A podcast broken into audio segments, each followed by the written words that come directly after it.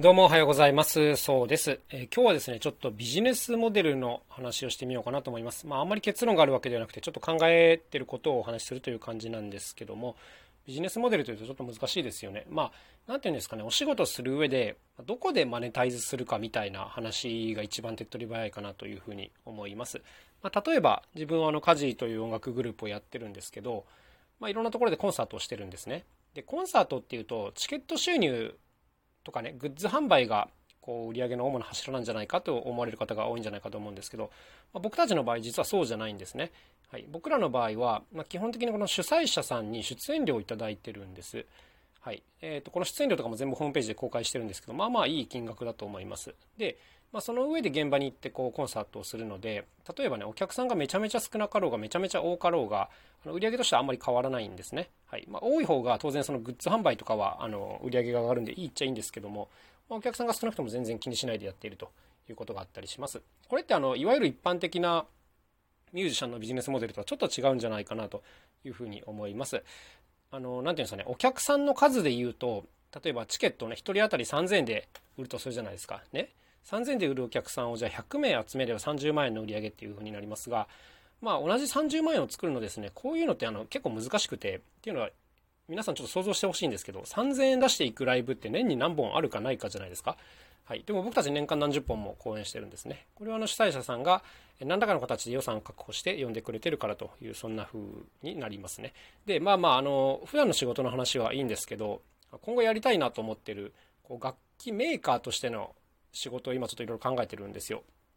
楽器を作って販売するってことをしたくて、でこれの目的はどっちかっていうとこう売り上げすごい上げたいというよりもプレイヤーを増やしたいっていうのがあってですね創作楽器のプレイヤーを増やしてもっとこう一緒にやれる人を増やしたいなっていうのがあの一番の狙いなんですけどあのっていうのはね考えれば考えるほど楽器メーカーって儲かんねえなっていうのがあるんですよ。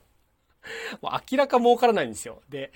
なんかやればやるほどこれ消耗しちゃうなっていうのが若干自分でちょっと引っかかっててだからやっぱりこう儲かるモデルにした方がですね当然自分も気持ちよく続けられるしいろんな人が巻き込めるしいいなというところでねなんとかこう儲かる形にできないかなと、まあ、そんな風に考えてるのが今なんですね。でなんで僕が儲からないかと思ってるかあのその辺の話からしたいんですけども。まあ例えばですねそうだな。あのじゃあ自分では結構面白いなと思ってるそうですね。弦楽器が一つあるとするじゃないですか。でねじゃあこれをあの売り値をどうしようって考えるわけですよ。はい。ここがあのまず問題なんですけどあの多くの人にとってですね例えばじゃあ弦楽器っていうとギターとかがあるわけですけどギターってまああの当然安いのから高いのまでありますけど安いのだと1万2万とかでもなんか買えちゃうわけですよ。ね、で高いのだとどうですかね？オーダーメイドとかになると30万40万とかもっと高いのもありますけどもまあだからすっごいざっくり言って価格帯としては1万から30万みたいな幅があるわけじゃないですか。ね？あのこれはいいですよね。でただあの自分で作って売るとなるとですね結構半端じゃない時間がかかるんですよ制作に。うん、でどんなにこう高効率でやろうが丸1日かかったり丸2日あの下手したら1週間とかねかかるわけででねあの自分が丸1日かけて作ったものを、まあ、材料費と合わせていくらで売るかっていう問題があったりしますね。はい、じゃあ例えば材料費がま1万円だとするじゃないですか仮にね。でじゃあ自分の時給をまあそうですね5000円ぐらいに設定したとして1日働いたらまあ1日10時間働いたとしたら5万円であるとさっきの材料費と合わせてまあ原価と言える部分は6万円になりますね。で、これに対してじゃあ売値をどうしようかっていうところですけど、例えばじゃあ10万円に設定したとしますね。1個売れたら利益が4万円と。だけど世の中では10万円出して買う楽器ってまあまあいい楽器じゃないですか。まあまあいい楽器っていうか、あの例えばね、大企業がもうその制作工程を工夫して工夫して、とことんまでコストカットして作り上げた10万円の楽器とね、個人制作の10万円の楽器ってクオリティに大きな差が出ちゃうわけですよ。はい。だからもう圧倒的にこの価格優位性がないわけですよね。うん、なんか同じぐらいのそのクオリティが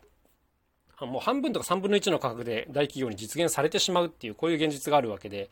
こういうのがあるとね価格販売っていうあ価格競争っていう意味ではもう全く勝ち目がない分野になるわけです、まあ、だから別のね付加価値をつけるしかないんですけど、まあ、それにしてもですねうん何て言うかこの楽器を販売するっていう意味ではその一般的な相場というか、消費者が思ってる価格っていうのが低すぎてですね、まあ、とてもとてもこれ売ってても儲からないなっていうモデルになるわけです。で、まあ、パッと思いつくのが、大量販売の楽器じゃなくて、もう一個一個アートとして売るっていうやり方ですね。これだったら、その値段の枠を外せるわけですよ。まあ、例えば先ほどの弦楽器も、弦楽器として販売すると、まあ、10万円っていうとね、結構いい値段だねっていうふうになるんですけど、まあ、あの世界で一点物のもうアートです。あの、音の出るアートですっていうふうに言うと、例えばね、30万とかでも別にまあそんなもんかってなるわけじゃないですか。まあ、だから、一つはアートとして売るっていうやり方がありますが、まあ、このやり方はですね、僕の今回の狙いとはずれちゃってるんですよね。結局その奏者増やしたいっていうふうに思ってるので、そうなると、まあ、高く売ればね、あの、当然、その売り上げとしては上がるんですけど、大体アートってその自分で触るもんじゃないじゃないですか、基本的に。飾るものみたいななんかこう思い込みがあるので、結局そのプレイヤーを増やすっていうのに全く合致してないというところで、なんかこのやり方はね、なんかずれちゃってるんだよなっていうのがこう自分の中で引っかかってました。はい。だから安く売ったら消耗するし、高く売ったら目的とずれちゃうみたいなね、こういうジレンマがあったわけですよ。で、まあ、こっからのもう少し考えていきたいんですけど、だったら楽器自体は安く売るけど、全体としては儲かるビジネスモデルっていうのを作んなきゃいけないって、まあこっちになりますよね。まあそこでね、パッと思いつくのが、やっぱりレッスンプログラムもセットになっているっていうところですね。はい。基本的に楽器売って終わりだとね、もう全く先ほども言ったように儲からないんですよ。そう。だけど、例えば楽器自体はそこそこ値段を抑えて、まあほとんど利益が出ないような商品になったとしてもですね、まあその後のレッスンプログラムまでこう同時に売れれば、まあそっちでマネタイズっていうのは比較的しやすかったりします。というのも、レッスンって、まずあの継続性があるっていうのが結構強いとこなんですね。はい、例えばこう楽器と粘り強く付き合う人ってこう平気で何年間とかレッスンを受けたりします。で例えばじゃあ毎月5000円とか1万円とかをレッスン代として支払ってくれるってなると、まあ、これはねモデルとして非常にいいサブスクモデルになってるんですよね。うん、でしかもこうやり方によっては動画レッスンっていうことももちろんできるので、まあ、こうなると基本的にこう人手がかからないサブスクモデルっていうのが作れてしまうというわけであの音楽の世界ではやっぱりレッスンっていうのは基本的に優れたビジネスモデルなんですね。だからこの辺りをこう独占的にやるっていうのが一個狙いとしてはあったりします。楽器自体を安く売ってレッスンで儲けるという形ですね。まあ自分の頭でね、こう考えられる人だったら別にわざわざレッスン受けなくてもいいかなと思うので、まあ、そういう方は安く手に入れられるという感じですね。まああとはね、やっぱちょっと遠回りになりますけど、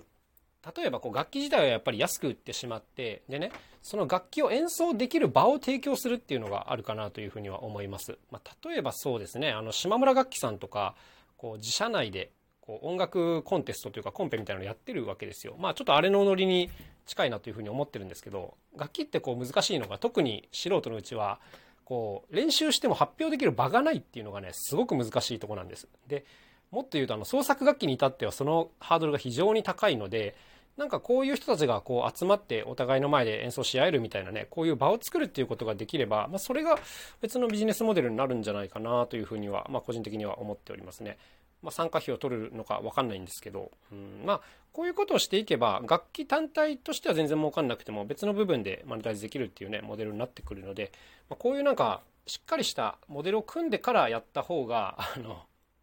いいだろうなということでね、最近はあの、こういったことをずっと考えています。まあ、個人的にはね、誰か作る人と組んで一緒にやりたいなと思ってるんですけどね、やっぱりこう、儲かんないモデルっていうのは、どうしても組んでくれる人に対しても失礼ですしね、続かないなというところもあるので、まあまあ、なんとか儲かるようにしなきゃいけないなという、そんな感じでございます。はい。というわけで今日はこの辺で終わりにしたいと思います。また明日お会いしましょう。さようなら。そうでした。